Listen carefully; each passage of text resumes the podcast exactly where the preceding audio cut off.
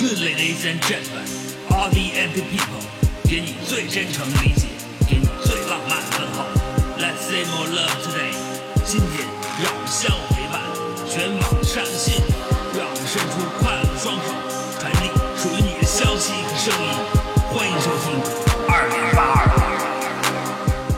大家好，欢迎收听二零八二电台第一期，我是路人，我在成都。大家好，我是隔夜小王，我在路易斯安那州。大家好，我是刘主任，我在魁北克的蒙特利尔。二零八二电台是一档由我们仨人全新制作的播客节目。今天我们聊的主题是温故二零一零。为什么这么个主题呢？嗯，二零二零年是一个整年，以往一般遇到整年的时候呢，各大媒体啊，大家伙儿都会做一些十年的回顾。但是今年呢，我发现所有人都在回顾二零零零年，因为千禧年是一个太大的节点了，一个大年。哎，那年发生过什么？普京，普京刚上台，那年太久远了。呃，那个就是九九年到二零零零年千禧的那一下子，那天晚上我没回家，我在外面跟几个人在一起。对对，我知道，我知道这事儿，你好像给我打电话了。然后那时候的米国大统领还是克林顿，啊，那一年美中正常贸易关系刚刚建立，所以所有人都在回顾两千年啊。然后我就突然意识到，哎，二零一零年好像被消失了。如果不是两千年的话，这个二零一零年的存在感不会这么低。我昨天还听到一种新的提法哈，就是二零二零年是二十一世纪第二个二十年的开始。嗯，第二个这尺度有点大呀，这二十年二十年算，这没几下子，这 人这一生就过了。对啊，这如果按照按照这个这个二十进制的话，我我感觉我们是吧，生活呃生命都过得滑滑的。那咱们还是二进制吧。哎，对，其实我们之前商量了一下哈，就觉得二零一零年其实有没有发生过一些事情影响到十年后的？可能很多时候咱们现在感觉不到。我都不敢想这事儿，因为我经常想，我再一琢磨，这个十年前这这个太追星，当然也有很多高兴的事情。那整体上我觉得，嗯，不是，主要是对过往这十年啊，个人的发展上，嗯，很多都是几乎都是超出当时预料的，所以，嗯，超出预料还是超出预期？超出预料，就是在。预预料之外的，这正儿八经是完全预料之外的，很惨。那隔夜小王，十年前你在干嘛？十年前就差不多就这个时候吧。嗯，我觉得有一件好事就是，我当时几乎要把模拟城市头一百期写完。嗯，出国前我就真的把它就写完，就发到那个啥三人上了嘛。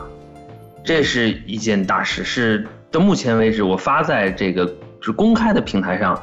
最完整的，也是我非常满意的一个系列。啊，前阵子那个谁，路人不是把这找回来了吗？这我觉得特别好。对，其实你说的这就是十年前的话，在至少在中文互联网上，大家都还在写博客，愿意愿意发声的一些人都在写个人博客，然后有自己搭的，有在各种博客平台上的。十年后，我感觉现在。写博客的还是有，但都一般是一些 IT 一些极客在写，对一些，对我感觉也是这样啊，一些人文的呀，其他更多领域的影评啊这些的，就就都去社交平台了。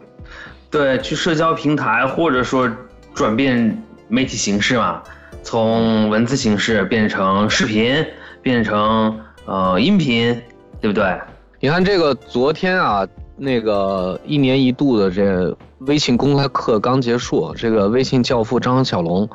他又刚说了一些话哈，就讲，呃，微信想在这个短内容领域又革一些命，他什么意思呢？就这个，呃，微信公众号，嗯，微信公众号这推出了，微信公众号是二零一二年夏天，我记得那个时候我就开始开发相关产品了，嗯，这这转眼间已经八年了，但他觉得这个。公众号变成了一部分人发声的渠道，就它门槛还是有点高，它不是一些普通人像朋友圈一样都能都能够发表自己意见的一个平台。嗯我也不知道他这个在表达什么哈，他的这个我们都会只能后知后觉的理解到，但什么是这个叫短内容啊？他说这短内容是得多短啊？没说，我我个人理解就是介于微博和一篇正常文章之间的一个篇幅。哦，那他预计有这样的输出意愿和输出能力的人是，就是一种一种碎片化的想法，还是什么？就是说记录下来，是这意思吗？还是说真的要输出一些严肃的内容？只是说他这这个这个篇幅比较短，篇幅比较短，他他希望就是更多的人，就是这个内容生产的门槛儿会变得更低，啊、嗯那这样的话估计也严肃不了，但是你可以严肃。还是术业有专攻。你说大家都能写了，但是你比如说上一新电影，大家想看的不还就是那些写特好的那些比较专业的影评人去写的一些东西嘛，对吧？嗯，路人刚才说的这个可能是一个信号，我有一这样的需求。实际上，你说让我自己去承担一个公众号，我受不了。嗯，但是我的朋友圈，我最近刻意都发的很长，码的字很多。嗯，这个实际上可能，呃，如果说是所谓呃介于二者之间呢，可能适合我。嗯微信现在其实有一个有一个新功能，它已经上线了，就隐藏的比较深，它叫做微信圈子。你可能要啊从那个微信的搜一搜，再进去看，也是一种呃一种实验性的一个产品吧。这个哎哦这个我们这在这哎，在这就不多聊了吧。就十年前，嗯十年前的互联网形态，现在回头感觉感觉跟现在已经天差地别了，真的不敢想象。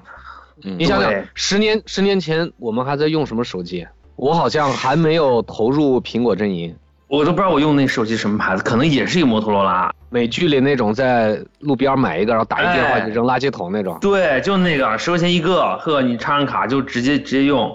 就那破手机还用了好一阵子，用完那个才转投苹果的。哎，那现在你那边现在还有这这个这种手机吗？有有有的是，而且还有那种各种就是板儿机、翻盖儿都有，就是那种传统的，因为并不是每一个人嗯，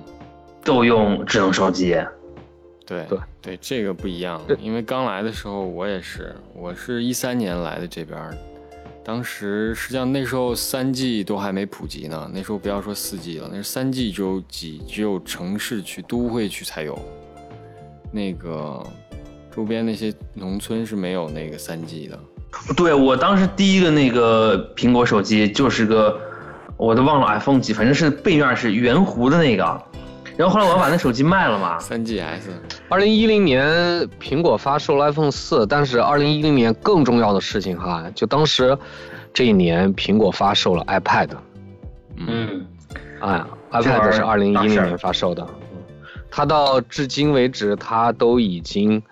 售出了二点二亿台，大概占平板电脑整个市场的百分之八十以上。二零零七年的时候，iPhone 改变了手机，然后这 iPad 上上市了以后呢，iPad 改变了电脑和手机。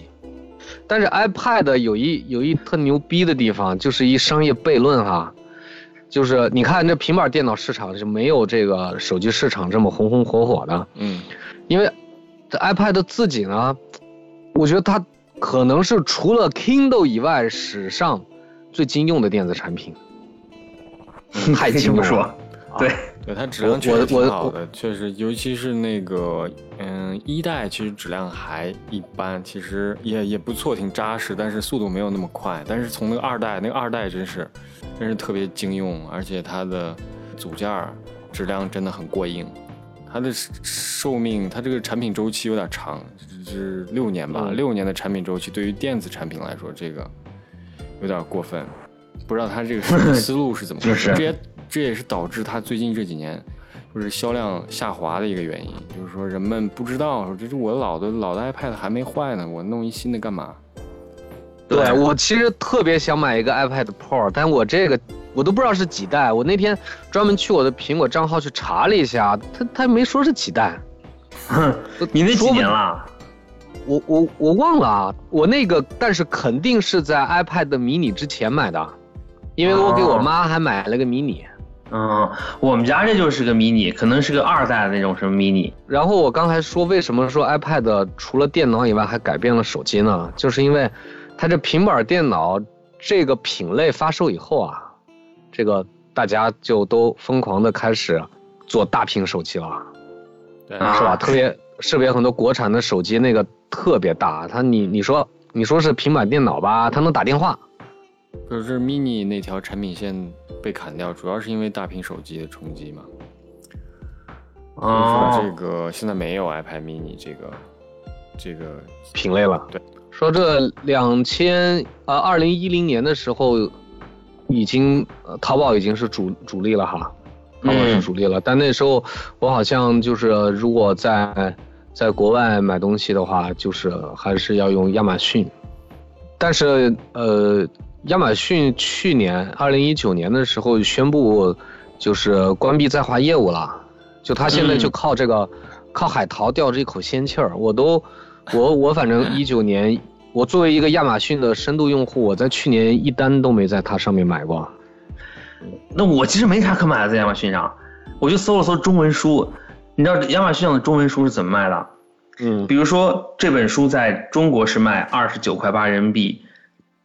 你在这边搜就是二十九块八美金，就直接没有，他直接把那单位给你改一下，就不是等值换算，哦，特贵，书都超级贵。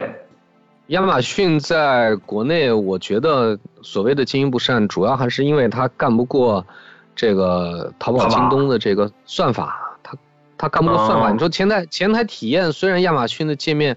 有一点复古哈，但是其实挺好的，其实挺好的，都能用了，能用。是，但是呢，但是现在的商家大家生存都不易，这个转化率、效果率，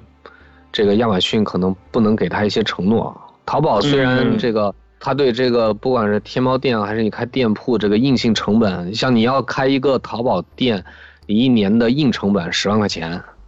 嗯就是你买流量、买买算法，不不包括那些推广位啊。嗯嗯。这是这是我哦。听我听很多这个就是在淘宝上做做店的人反馈的，但是对亚马逊这套都没有，嗯就是它，然后加上现在相当于它是一个小众的小众的平台了，它可能跟当当差不多，嗯。当当当当也就是靠着一些图书季打折打特凶的时候，我突然想起来哦，还有个当当，这样对，去去买一下啊，不是他前阵子那个谁，刘主任给我说了一个关于亚马逊的事儿。在亚马逊，他就会要做 FBA，就是说你要把你的东西放到亚马逊的仓库里，然后亚马逊带你发货嘛，仓储。对，对，实际上亚马逊然后呢就是靠它就是靠这个那个，它剥削中国的这些企业、这些出口企业，因为你你的产品，你的产品寄到亚马逊，然后你发到亚马逊，他要收你仓储费、管理费，然后你这些货卖不出去，你要退货，他还要收一笔这个处相当于处理垃圾的费用。中国本来现在这个物流成本是吧，已经非常非常低了，我说的说是一美元可以送到中国的任何地方。我说的这个是美美国亚马逊的做法，就是说，但在中国，它当然是美，它水土不服嘛，它肯定竞争不过京东和淘宝。但是在美国，它实际上是在靠它相当一部分利润是在靠剥削中国的这些出口企业，因为相当一部分人做外贸是在亚马逊上面做，实际上这个非常残酷。嗯是是然后呢，他们他们他通过算法，他就算，哎，你比如说一个南方一个厂子生产一个东西，在亚马逊上卖的很好，他通过数据，哎，他马上就把这个纳入到他的亚马逊的自营体系当中，他就是他就是他自己也开发，他就去联系中国那个厂，你原来那个做外贸的企业你就搜不到了，或者是排到好几页之后了，对对对，他是非常流氓对的，你知道，在在对，所以看见亚马逊上有好多现在叫什么亚马逊叫什么优选还是什么来着？啊，对对对，Amazon Choice 嘛，就是他自己的嘛。但实际上那产品别的品牌早前也都做了嘛，就是跟刘主任说的这种情况。所以说我那这不是很喜欢亚马逊，就是在就是他的这种这种操作方式，实际上是很霸道的。这个电电商聊的差不多了哈，然后这个二零一零年的这个互联网，互联网我我发现就除了 iPad 以外，iPad 呃勉强算吧，就还有一大事儿，什么大事儿呢？就是二零一零年还没有微信，嗯，对，它是一一年有的吧？对，一一年，就是哦二零一零年还在二零一零年，像在腾讯内部还在内部赛马。当当时我用的，对我用的是应该是一个 QQ 里面的一个团队出的，名字都忘了，名字都忘了。当时我觉着，哎，这挺好的，这还能发语音什么的。你想想那个时候，大家咱像咱们之间的主要沟通，是吧？除了除了嗯，用 Skype 打电话以外，跟国外的人，那最最主要的交交网上交流就都是 QQ 啦。是我现在想不起来，在微信出现之前，我们是怎么交流的，怎么保持联系的？我们还有？QQ 啊，MSN 啊，我们还有打电 MSN 对打，MSN 就别提了，那 那都不知道是去哪了。但是就是 QQ，我这几年自打有了微信，QQ 我打开的次数可能不超过二十次，在过去这么多年里面，就是有了微信之后啊，嗯。我们现在 QQ 就主要是传文件的时候用它，但其实 QQ 做的挺好的，这个现在也都反思，像现在九零后、零零后还是都在用 QQ。嗯你嗯，比如说这个就体验上哈，你比方说这个传图片，传图片也、也算文件的一种，那但永远那个第一选择肯定是 QQ。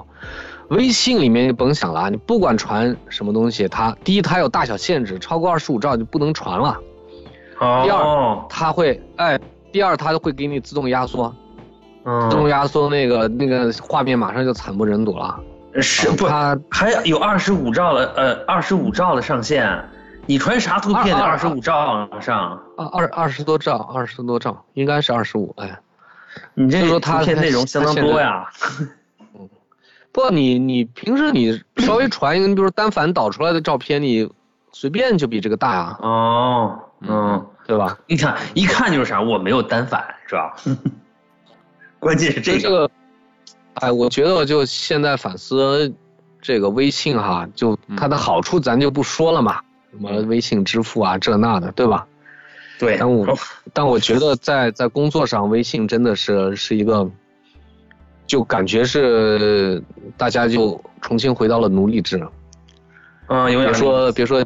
对，别说九九六了，这个都都都都快这个三百六十五乘二十四了。就感觉好像，反正我没有这种体验，但是我看别人说的，就是在工作上，比如你的上级跟下级肯定有一工作群呗，上级说一个啥，感觉下级都得随时回应，是吧？然后上级想想一出，马上一布置工作，你下级就等于说就就被牢牢就牵住了嘛。因为他没有一个在线的概念嘛，它以咱用 QQ，你还有一个在线、忙、离开各种状态，对对对对这微信没有。对啊，啊，对，这是一个很大的区别啊。QQ 你可以不在线，这微信没有不在线一说啊。啊微信，微信可能最后的最后的节操，最后的坚持就是没有那个呃没有那个信息阅读的状态。你像后来这个企业微信或者钉钉这种偏工作的，你发一消息的话，它会显示对方是否已读，这个东西特要命。比如说你给我发一消息，其实我就不想回你是吧？对但是你那边你那边显示一个状态，路人已读，我都看了，我靠，我我还不回，这对特特别尴尬。对，那这个就是给给人给人压力更。这个其实我一直不太能理解这个微信的这个设计，因为我用微信很晚，我是一三年以后才开始用微信的，但是我很早就知道他们有，但那时候我是用黑莓手机的，我那时候还没有智能手机，所以人家都是智能手机玩微信，我说微信到底是什么？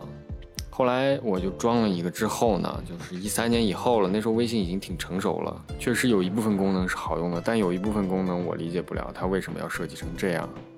还说那那个这个人就是一个特别偏执的人。很多很多这个设计，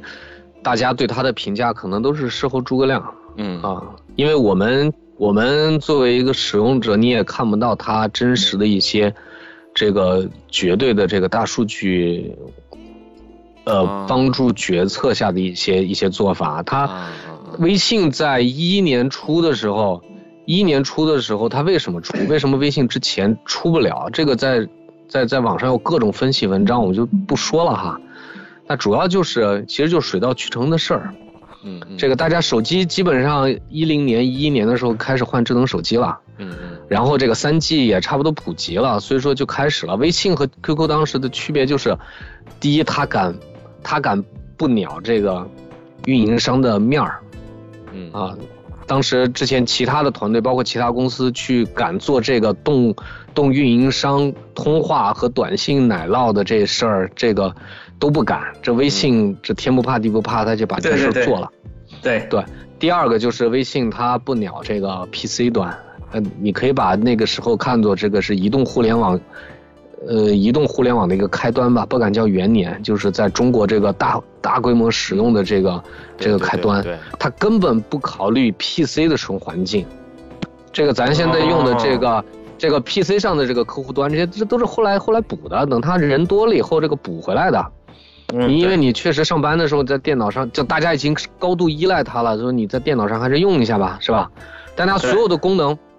包括我们现在我们在很久以前做一些其他的产品也是，啊就说你比如做网站，我们 PC PC 我就保持就就这样了，我最多给你换个皮肤什么，给你做的漂亮一些，对吧？然后适配一下各种尺寸的屏幕，这个平板电脑都能打开，都能正常看。但是 PC 我不会给你再加新功能了。我的新功能，哎，在在在你的移动版，在你的 App 上，是吧？在你的小程序上给你加，啊，对对都都这样子啊。微信是第一个敢于就是把 PC 把这么多电脑直接存量直接给甩了，老子不要了，嗯我直接在直接在移动端打天下的这样一个这样一个事情。嗯对对对，但是它嗯，但是他也 他也还是受到了这个 QQ 大量的这个用户的注入，它才起来的。他的他的用户那倒是，微信的这个用户飞跃应该其实是，我觉得哈，我个人分析有两有俩事儿是大规模的。第一个是它的一个早期版本，应该是三点零的版本引入了一个，引入了一个可以说所有的互联网工具都曾经经历过的一事儿，嗯就是它上线了这个摇一摇附近的人。嗯哎，这这这这事儿一上以后，哦，这事儿一上以后，那个就用户用户数直接就往后面加零了。嗯。哦，那另外一个说更大规模的普及，就是当时毕竟是一个公司嘛，就是 QQ 非常不知道是主动还是被动吧，反正像像微信敞开了它的这个用户数据链，对啊。我就是那么过去的，，可以，对。我就是那样过所以去的。，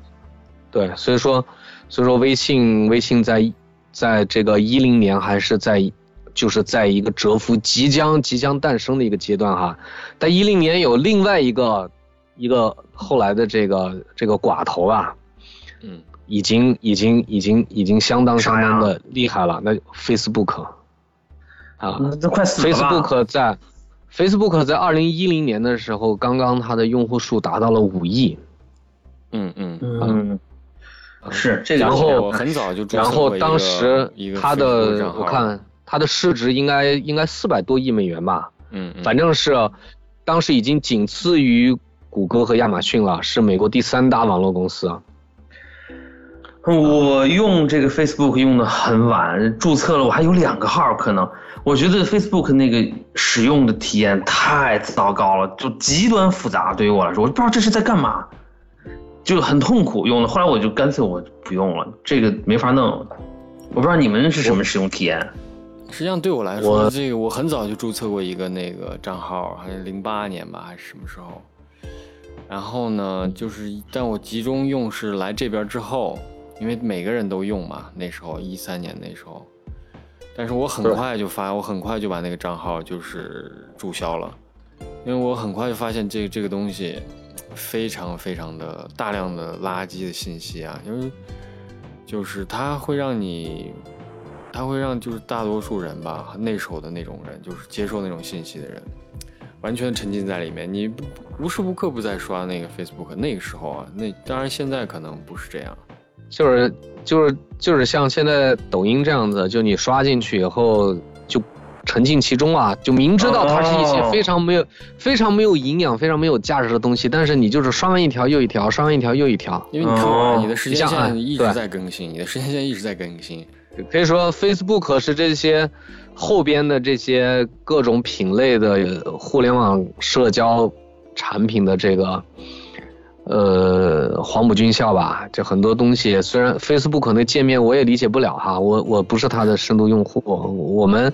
那一零年的时候咱们在玩什么，在玩人人网，开心零零一是吧？嗯，对，校内呢恨不得。已经已经非常非常厉害了。你包括 Facebook 之所以现在能和谷歌一样成为整个全球的互联网广告收入前二吧，它的主要收入还是来自于社交广告的收入，它也是依赖于 Facebook 这个平台的。我我注意到几年前大家对它还是积极正面的评价多，但是最近这几年就是大量的负面的和糟糕的这种，它的形象也是一落千丈。它利用这个。客户隐私嘛，就客户数据投放那个投放政治广告嘛，就是因为他的这个对对，他对人每个人的那个画像用户画像他是很精准的，所以他投放那个政治广告是非常也是非常精准。这引导和极大的操纵引导了这个美国的选举，美国政治。这是去年，去年有一个那个就是二零。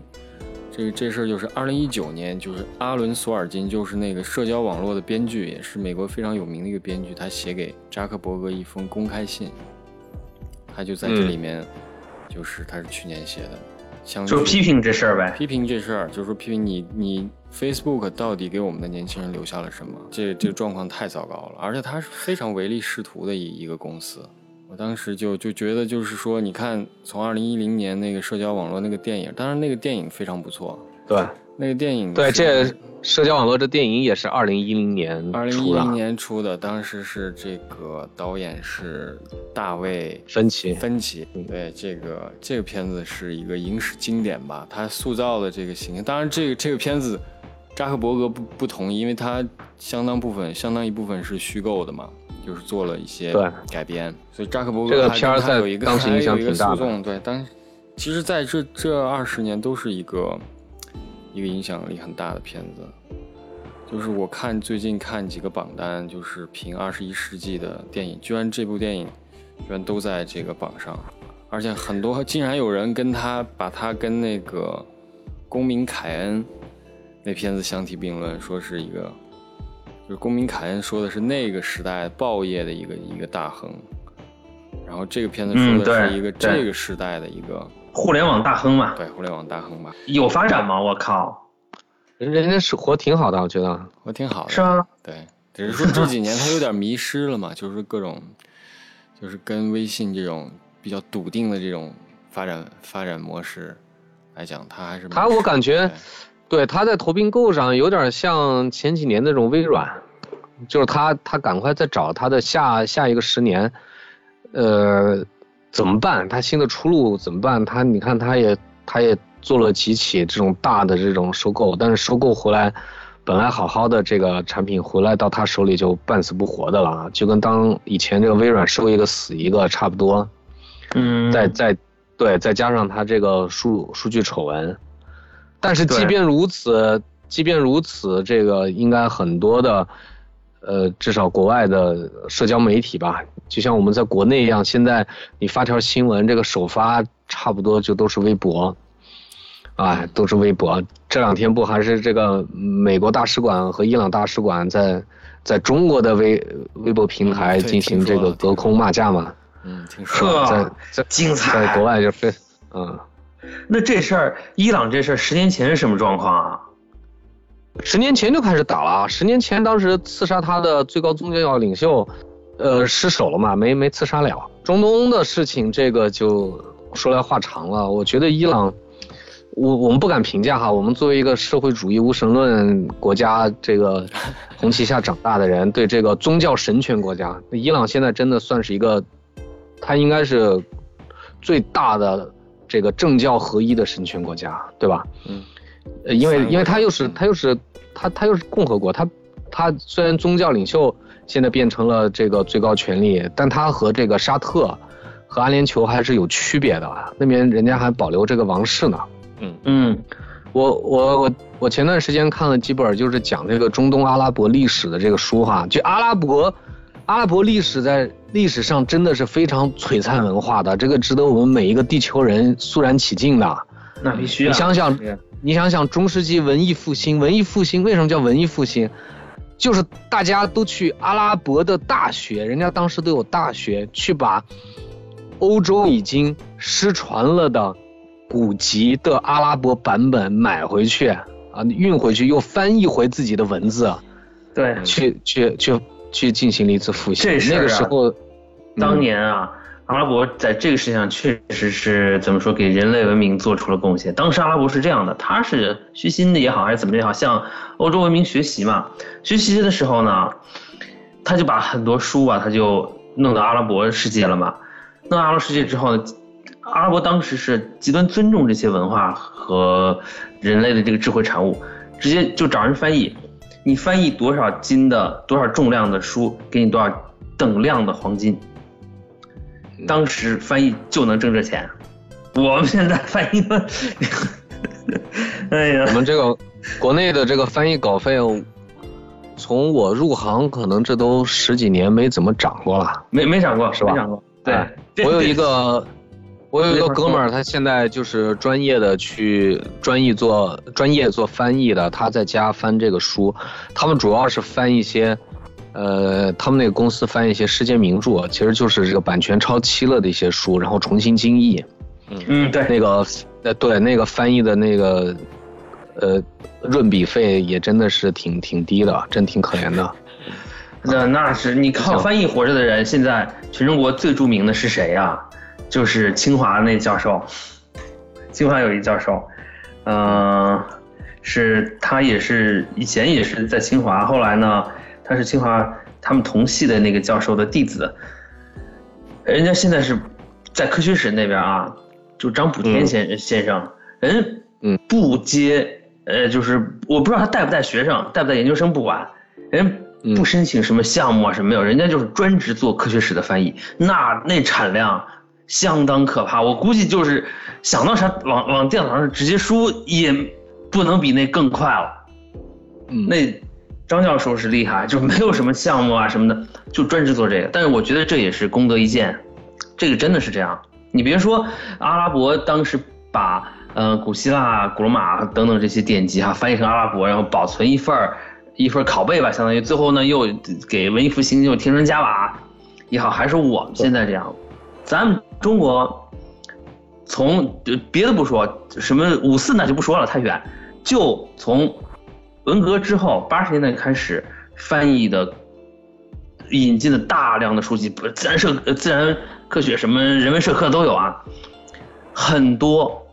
但是呢，就量很大，但是依然不足够，依然有许许多多的杰作，比如说美国这边的一些出版社在六十年代，整个六十年代十年出的相关的这个呃艺术类的那种大的那种大部头，特别精彩，嗯这都是特别好，但是没有翻译过去。嗯，这就是仅举一例就是这样的，好好多本，所以我实际上这个工作是难以穷尽的，但就是啥，真的真的是给钱太少了，靠这个真的养不活自己。对，不然你这个到时候路人你给我介绍一下这好的出版社，咱们你这呃翻译费稍微高点儿，是不是啊？我这看的少，我这个我国内的这个出版社，我一般一个就是中华书局，也行啊。上次 这个要不要不就是中信啊这些这些出版社，嗯。那很好啊。那个上次我看一三年的时候，人嗯商务那边跟我说一本书，呃，当时人家给的翻译费比一八年、一七、一八年、一八年吧，呃，其他地方的出版社，呃，给的翻译费还要高，高百分之三十三。他这个翻译这个译者，我是这样理解的哈。你比如说，呃，就是译者的自我定位，你不能把自己定位成一个工具人。如果你只是就是把这本书翻译过来的话，我出版社只是用你把这本书翻译成另外一种语言的话，它可以它的选择非常广，对吧？你那你能这个怎么样有这个啊有这个原你你听我讲啊，但是你你作为译者，你的真实能力除了是除了这个语言能力以外，其实是这个细分门类的你的专业程度。就像你以前翻的这个书，就比方说有本书，它在它在这个这个行业这个品类，它其实在国外已经非常非常有名，或者说比较有前瞻性，或者它的作者在出版界不是很有名，但他在这个这个这个行业内学界他影影响力非常大，你把它给第一个引进进来，或者说你或者说你能有资源拿到它的这个中译本的版权，那你去翻译的话，这个这个我觉得收益要要高一些。但是如果是纯粹的、单纯的只是一个翻译的话，那确实，但这也不公平哈。这个确实出版界出版商业化现在搞了这么久了，但真正的文字工作者收入都不是特别高，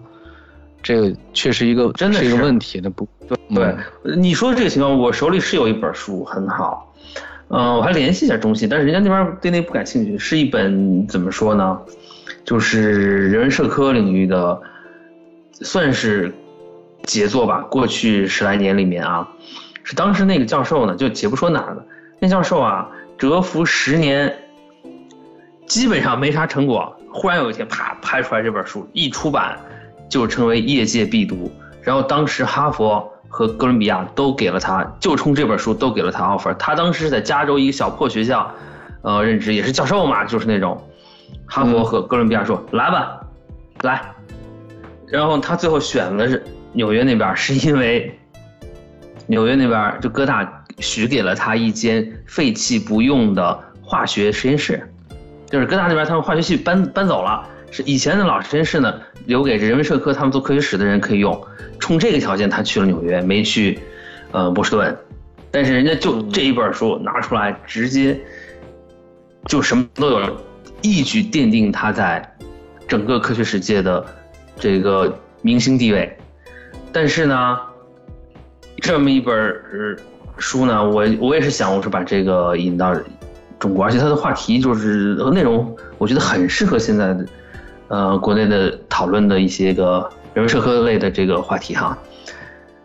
但是呢，就愣是找不着合适的出版社。当然，有些出版社我也没没去聊，去聊估计也行，但是没聊。我说得得也忙，我说算了。那你说我冲这个是不是可以多要点翻译费啊？可以啊，你可以做他的这个图师呃图书的这个经纪人啊，这都、呃这都没问题的。因为当时我在那边的时候，就是在他的课题组。就图书哈，这个这现在其实图书市场，客观的讲，其实挺发达了。除了这个，呃，有很多这种限制条条框框哈，但抛开这些来说，图书的门类、品类和数量现在都很大了。你像这个国内这个出书，虽然有书号的这个限制啊，这这这依法依规的进行对图书的这个整体把控嘛，但是这书号。书号挺够的，书号比刊号、报号多多了。每年每个出版社都有足够的配额。对，我上次听说、听到人家一个就是图书类的出版的一个数据，好像说，基本上是那是哪头两年吧，有一年中国出版的正经的图书是三十多万本，就是新书三十多万本，平均差不多是一天能有一千本新书上市，因为这是中国。呃，因为写书和出书的成本其实不是那么高，就是对于这个这个发行环节来说哈，它跟那个影视作品来说，那差距差太多了。影视作品每年中国拍几千部的电视剧，最后能够能够上线的根本没有几部，是吧？嗯，对对图，书对图书不一样。另外就是，呃，你看你找了这图书公司、出版社碰碰碰了一鼻子灰，但实际上，国内像现在畅销书的作者，呃的这个出版机构，就不管是虚构类的还是非虚构类的，那除了几个大社以外，那那些出版公司其实起到非常重要的作用。对出版公司就是有个有个居间的这样作用，它它也它会非常专心于某个门类，它不会特别杂，嗯，它就某一个门类，比如说它出侦探的就只出侦探，出科幻的只出科幻，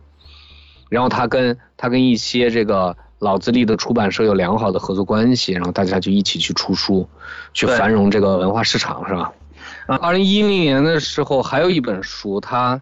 就是抛出来的各种概念，就更加的让人眼花缭乱。然后在过去的这十年，不断的被人各种用、各种升级、各种借鉴。这就是，呃，美国的一个著名的这个作者叫凯文·凯利，一般现在叫他 KK。KK 出的《失控》，《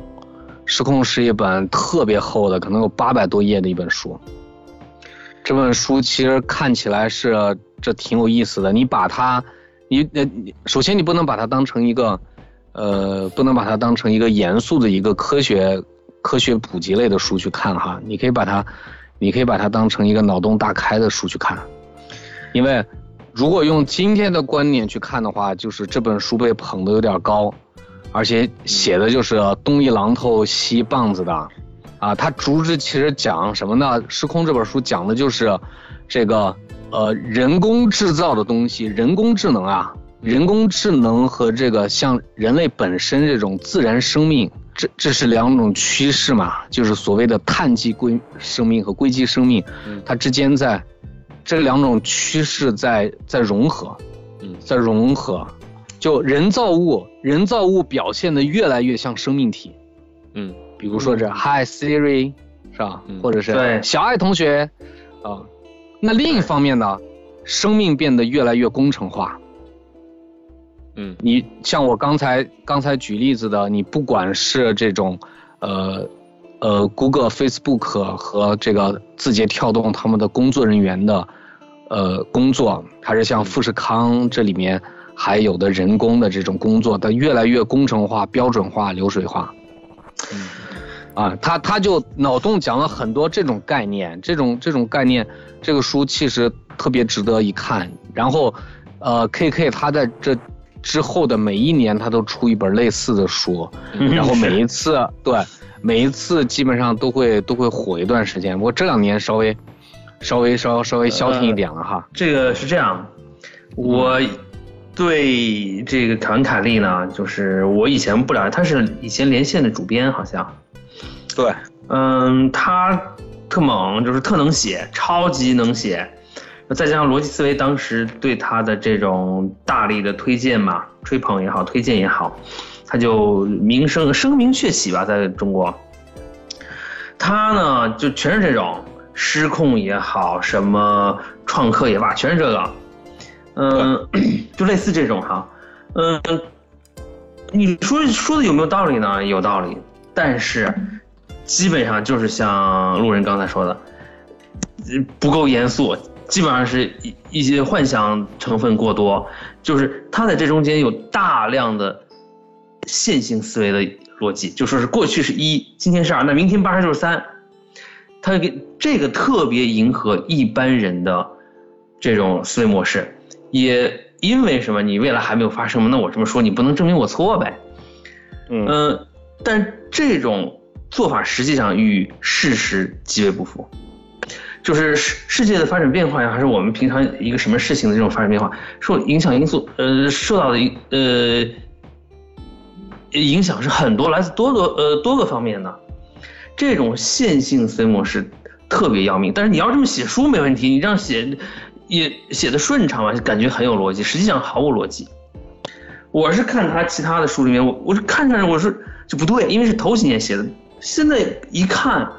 从我个人的工作经验也好，还是说我的个人的观察也好，我觉得明显这都是瞎掰。就你不能说他当时说的那个他观察的事实不是事实，是事实，但是呢，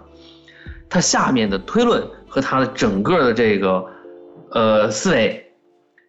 全部都是线性的，这就是呃很要命的地方，那就不可信就在这儿，而且一个典型例子是什么？就是当年说地球上的石油还有多少，以我们当时的那种所谓的消耗的那个速率，还有多少多少年就要消耗殆尽了，或者怎么样，这都是线性的一种计算。实际上，嗯这种情况是不会发生的。嗯就是你但凡你能说出来的，基本上都不会发生。这是我们在今天哈，就是不管是凯文凯利也好，还是谁也罢，呃，罗伊斯也罢，有大量的这种预测。这些预测秉承的其他的这种书上这种思维方式全是线性的，这个就我们我觉得还是要警惕。他这个逻辑思维今今年不今年不是还在做这个跨年演讲吗？今年的评价就已经有一点跳水了。就是我我在前些年的时候，我那个时候刚开始啊，就是这个开车通勤的时候也喜欢听哈，喜欢听一些。后来我后来我发现，像他们这种模式，包括这个樊登读书会啊这种的，这个真不能听。就是，呃，他的本意，他的初衷是帮你读一本书。这每本书，它的作者都有自己的观点，观点有有左有右，有好有坏，这这本身是没问题的，对吧？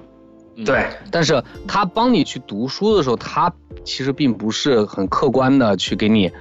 就是讲这个作者，这个作者要表达的是什么，他是他要往里面加私货。对，大量的私货嘛。对他，他是他是用这个。断章取义一些作者表达的东西来去佐证他他的观点。对对对，是这样。如果如果你不加不加对比不加批判的去听的话，就很容易被带到沟里去。然后我现在我自己的阅读的话，像去年我基本上，呃三分之一还是看的图书，然后三分之一看的这个微信读书，就是正规出版物的电子版，另外三分之一就是还是看这个网络小说。那是哎，不过啊，我这儿插一句，就关于这迟早我我得聊一下这个，我和逻辑思维不得不说的一件事。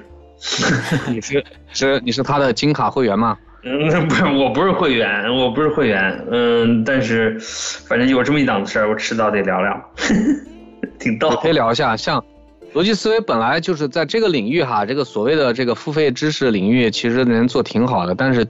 可能这两年遭遇了一些，其实是纯粹的商业上的一些一些错误。他现在已经被这个樊登读书会反超了。嗯，樊登读书会用另外用另外一种完全不同的商业模式去去达到了自己的这个这个商商业目的。这个我们可以以后单独再聊一下。对，这这这都得聊聊，这个还挺有意思。好，刚才我们呃聊了很多这个二零。一零年发生的事情哈，呃，但是还有很多我们还没聊到呢，比如说电影啊什么的，就还有很多想想说的，呃，我们就留到下一期接着跟大家一起去唠嗑，好不好？成，那刚好啊，就是我这儿啊有一首孩子的名作，标题就是《山楂树》，咱们呢，啊，我给大家念念啊，念念，啊，好，《山楂树》，今夜。我不会遇见你。今夜我遇见了世上的一切，但不会遇见你。一棵夏季最后火红的山楂树，像一辆高大女神的自行车，像一女孩畏惧群山，呆呆站在门口。她不会向我跑来。我走过黄昏，像风吹向远处的平原。我将在暮色中。抱住一棵孤独的树干，山楂树，一闪而过。山楂，我要在你的乳房下坐到天亮。又小又美丽的山楂的乳房，在高大女神的自行车上，在农奴的手上，在夜晚就要熄灭。